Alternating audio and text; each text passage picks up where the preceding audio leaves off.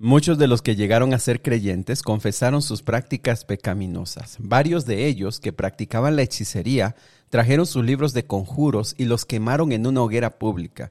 El valor de los libros fue de 50 mil monedas de plata, y el mensaje acerca del Señor se extendió por muchas partes y tuvo un poderoso efecto.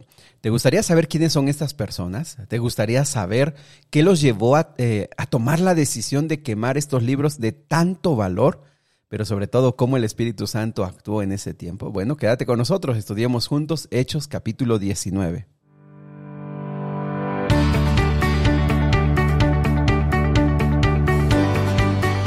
Nuevamente bienvenidos amigos y amigas al plan Reavivados por su palabra. Seguimos en este plan, vamos avanzando y bueno, te invito para que puedas compartir con otros más este desafío.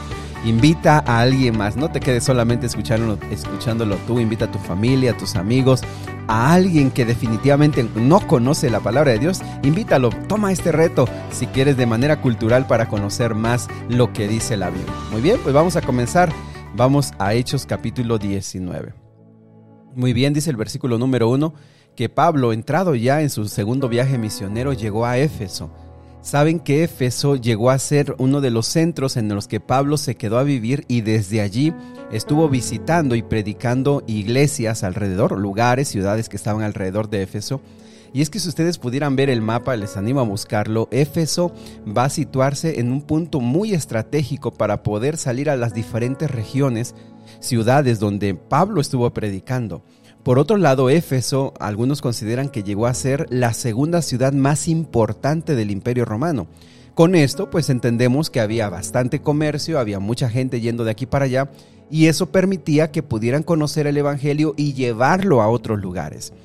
Éfeso también eh, traía mucha gente porque era el centro, eh, el centro de la adoración, el, templo más importante, la diosa Diana, y como seguramente saben, el templo de la diosa Diana llegó a ser eh, una de las siete maravillas del mundo antiguo.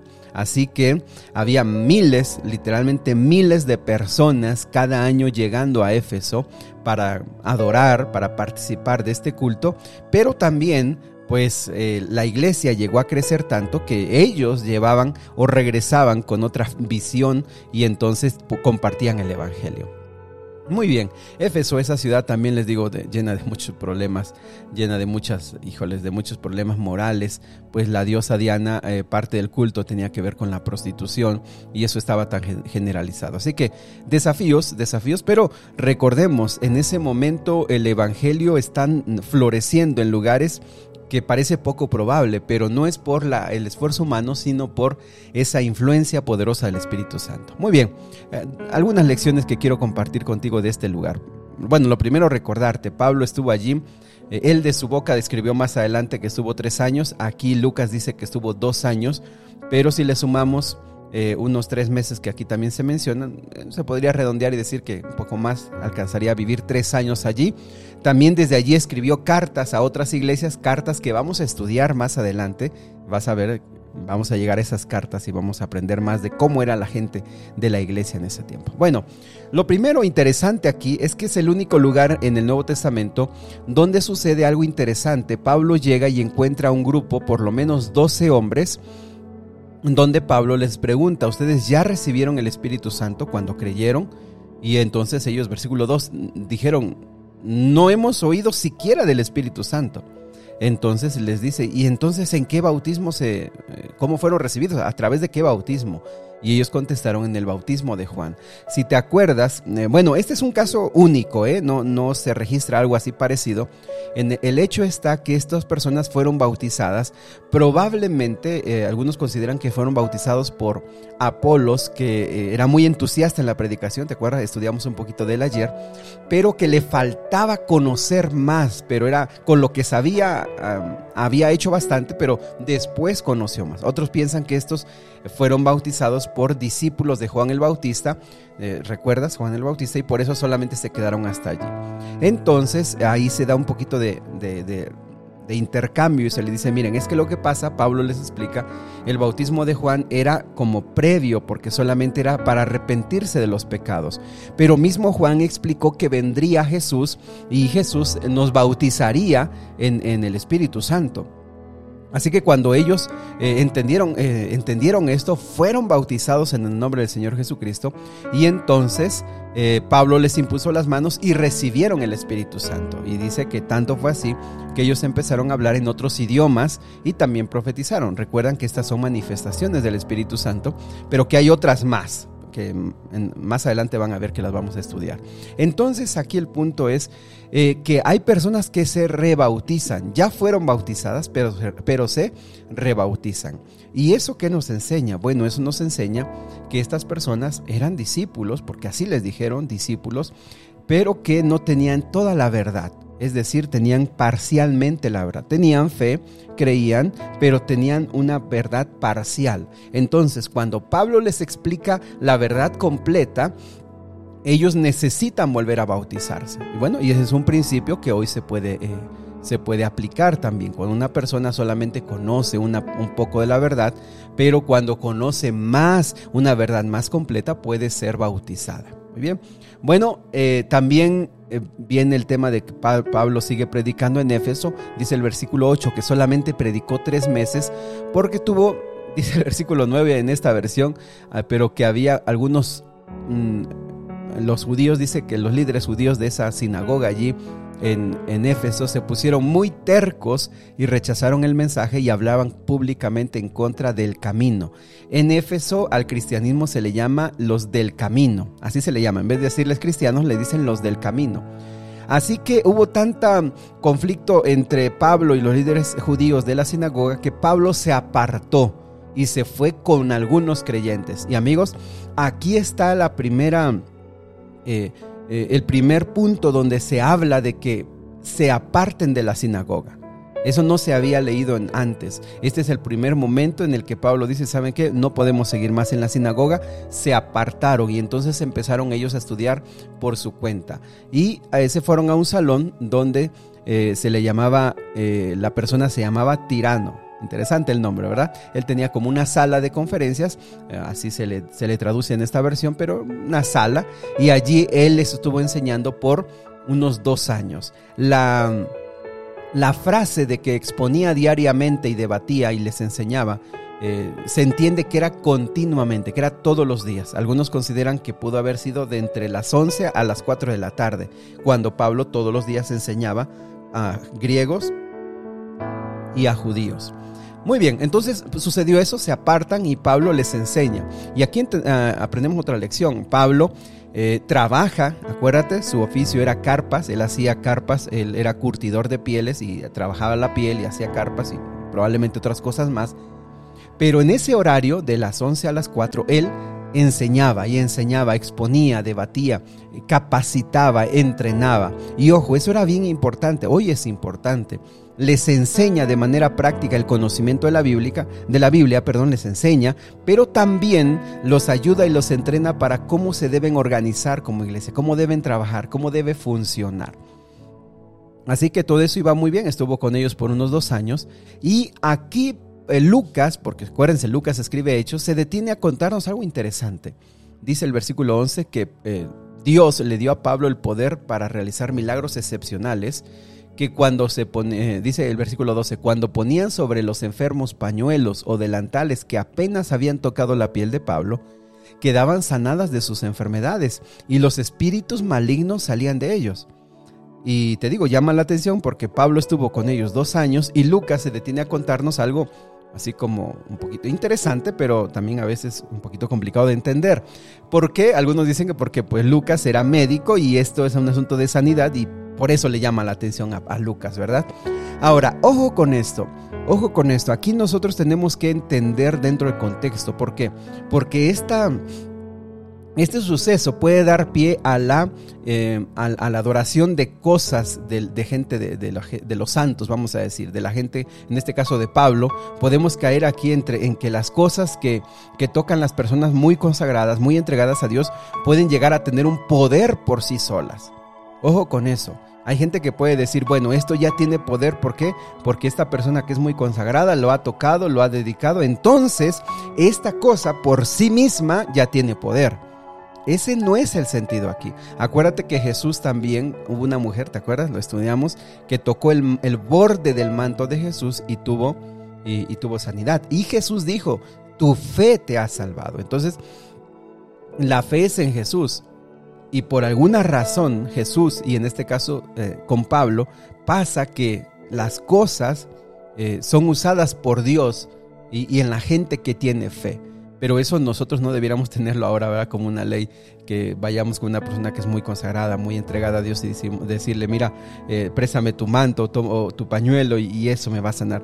No hay poder en las cosas, no hay poder en las cosas. Y mira, tanto es así que el versículo número 13 nos explica de unos judíos que andaban itinerantes, que andaban, es decir, viajando por muchas ciudades, y su oficio, interesante, ¿eh? su oficio, versículo número 13, era expulsar eh, demonios, espíritus malignos. Y entonces, como ellos habían visto que Pablo predicaba con poder y con autoridad y hacía milagros en el nombre de Jesús, ellos dijeron, bueno, como en ese tiempo había mucha, mucho, ya como el día de hoy, había mucho eso de la hechicería, de los conjuros, de todas esas cosas, de magia y todo eso, entonces ellos dijeron, bueno, usemos como la estrategia de Pablo y entonces ellos usaban, eh, empezaron a usar el, eh, el nombre de Jesús para hacer conjuros. Ojo, ellos pensaban que era como una fórmula mágica, ¿no? Pero se toparon, ve el versículo número 13, que llegaron con un demonio y le dijeron, te ordeno en el nombre de Jesús, de quien predica Pablo, que salgas. Y estos eran los hijos de es Seba, el sacerdote principal, que hacía esto. Y en una ocasión lo intentaron, versículo 15, con el espíritu maligno les respondió, conozco a Jesús y conozco a Pablo, pero ¿quiénes son ustedes? ¿Sabes que esa palabra conozco a Jesús es una palabra que denota eh, reconocer una autoridad? Es como si tú dijeras, conozco al gobernador, en el sentido de que tú, tú, lo conoces, pero también reconoces que tiene autoridad, ¿no? Esa palabra conozco a Jesús dice, yo sé quién es Jesús y sé que tiene autoridad. Ahora, la palabra que dice conozco a Pablo es una palabra que tiene que ver con familiaridad, como si te, preguntaran, ¿y quién es esta persona? Ah, yo lo conozco, es mi hijo. Es decir, es un conocimiento pero relacional de un, familiar cercano. Entonces, eh, este, este demonio le dice, yo conozco a Jesús, lo reconoce que tiene autoridad, y reconozco a Pablo en el sentido de que sé quién es, lo tengo cerca, porque hasta cierto punto de vista, eh, Pablo era enemigo de estos demonios. ¿Por qué? Porque Pablo estaba de parte de Dios y luchando contra toda esta parte maligna espiritual, ¿verdad? Pero dice este espíritu maligno, ¿quiénes son ustedes? Y algo bien interesante que aquí queda claro, y por eso les digo que hay que entender esto. Aquí queda claro, no son conjuros mágicos, no son que las cosas son santas, las cosas eh, materiales son sagradas, sino tiene que ver con la relación Pablo no usaba a Dios, Pablo no usaba una fórmula mágica para hacer milagros. Pablo no usaba cuando él decía en mi nombre y mi poder pase esto, no. Dios usaba a Pablo. Dios cuando quería, cuando él lo veía necesario, usaba a Pablo para hacer milagros. Por eso es que eh, no funciona esto de que en el nombre de, Jesús que predica Pablo yo hago esto. No, no puedes usar a Dios. Es Dios quien usa solamente a las personas que se consagran totalmente a Él y, se dejan guiar por Él totalmente. Entonces, ¿qué sucedió? Que este espíritu maligno se lanzó sobre ellos, versículo 16, logró dominarlos y los atacó con tal violencia que ellos huyeron de la casa, desnudos y golpeados. Imagínate, si ellos eran siete y, el sacerdote, bueno, ¿cuántas personas eran? A todos esta persona recibió, esta persona, este endemoniado recibió tal fuerza que a los siete, a los ocho, los atacó y les rasgó las vestiduras externas y se quedaron solamente con las vestiduras eh, interiores y por eso se les dice que fueron desnudos porque solamente fueron como eh, con ropa interior prácticamente y así salieron ellos. Y eso, les digo, nos demuestra amigos que dos cosas aquí vamos aprendiendo. Número uno, vamos entendiendo que hay un poder maligno. Vamos entendiendo que hay un poder que Satanás y sus demonios tienen, que se manifiesta. Pero también hay un poder espiritual. que no, no vayas a, querer, eh, a, a confundirte que el enemigo está o él es el enemigo, es el adversario. Pero Satanás en ningún momento está al nivel de Cristo Jesús, de Dios. El enemigo es un ser creado que tiene mucho poder, mucho, mucho poder, más que un ser humano, pero nunca estará, nunca, y nunca lo comparemos que él está igual que Cristo Jesús. Nunca. Pero nosotros solamente decidimos de qué lado estar, de qué lado ponernos. ¿Ok? Ahora vean el versículo número 17. Dice que esta historia corrió velozmente por todo Éfeso. Se piensa que en Éfeso en su mejor momento llegó a vivir un cuarto de millón de personas, unos 250 mil personas vivían en Éfeso. Y entre todos los judíos y griegos se corrió toda esta historia y la gente que, que conocía a las personas se llenó de un temor solemne eh, que descendió en la ciudad y el nombre del Señor Jesús fue honrado en gran manera. Ahora aquí se respeta el nombre del Señor Jesús porque se, le, se entiende que tiene poder, pero tiene poder en una relación. En las personas que están relacionadas con Jesús, su nombre se manifiesta, su poder se manifiesta. Y vean el versículo 18, dice, muchos de los que llegaron a ser creyentes confesaron sus prácticas pecaminosas. Varios de ellos que practicaban la hechicería trajeron sus libros de conjuros y los quemaron en una hoguera pública.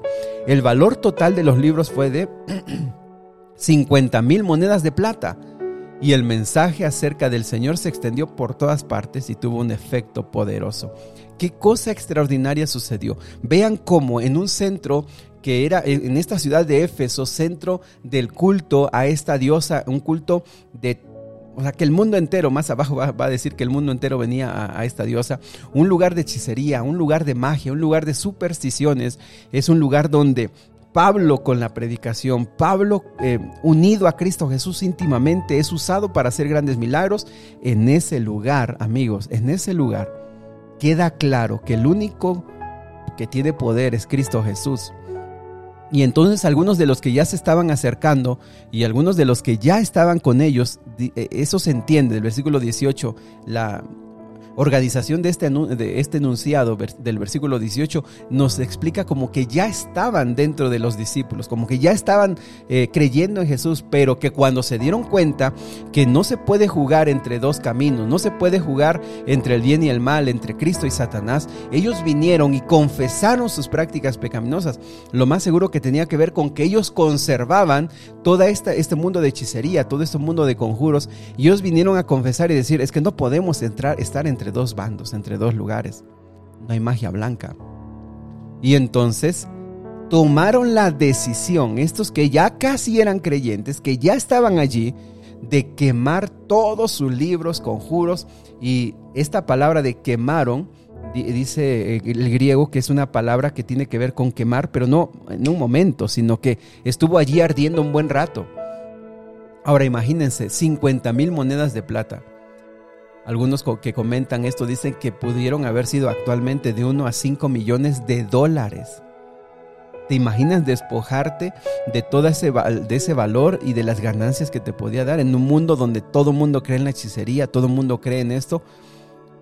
Era demasiado dinero, pero estas personas tomaron esa decisión porque entendieron que no podían estar entre dos, en dos lugares. Y sobre todo entendieron que el único que tiene poder es Cristo Jesús y se deshicieron de todo eso. Tanto fue un reavivamiento espiritual en ese lugar, amigos, que dice el versículo 21 que Pablo, obligado por el Espíritu Santo, pensó en irse a otro lugar, porque él pensaba que la obra en Éfeso, hasta ese momento, había llegado a su final. Imagínate, se despojaron de todo.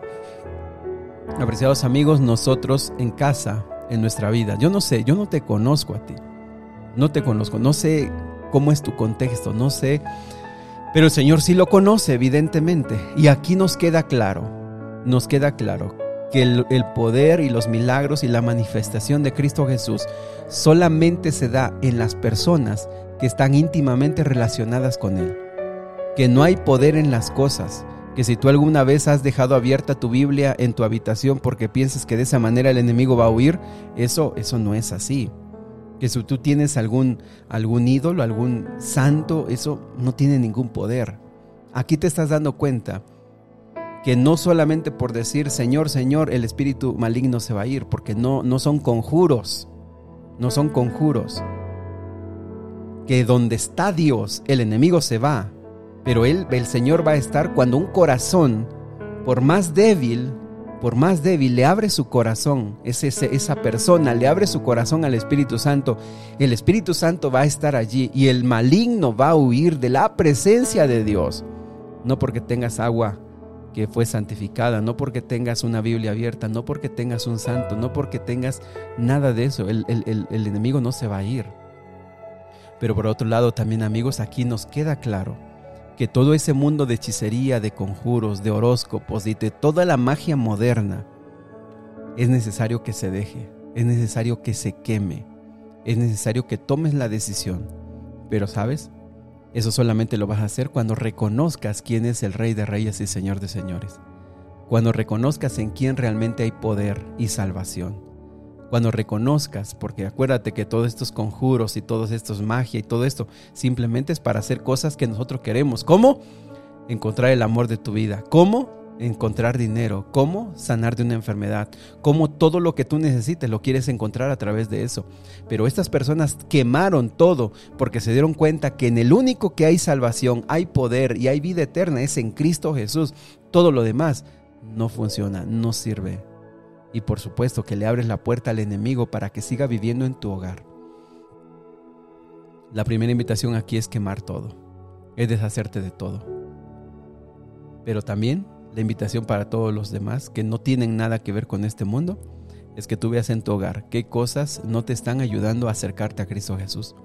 Quizá es una aplicación en tu, en tu teléfono, quizá es una práctica que tú tienes que te está alejando del Señor. Bueno, lo que tú tengas creo que la invitación es que tú lo abandones.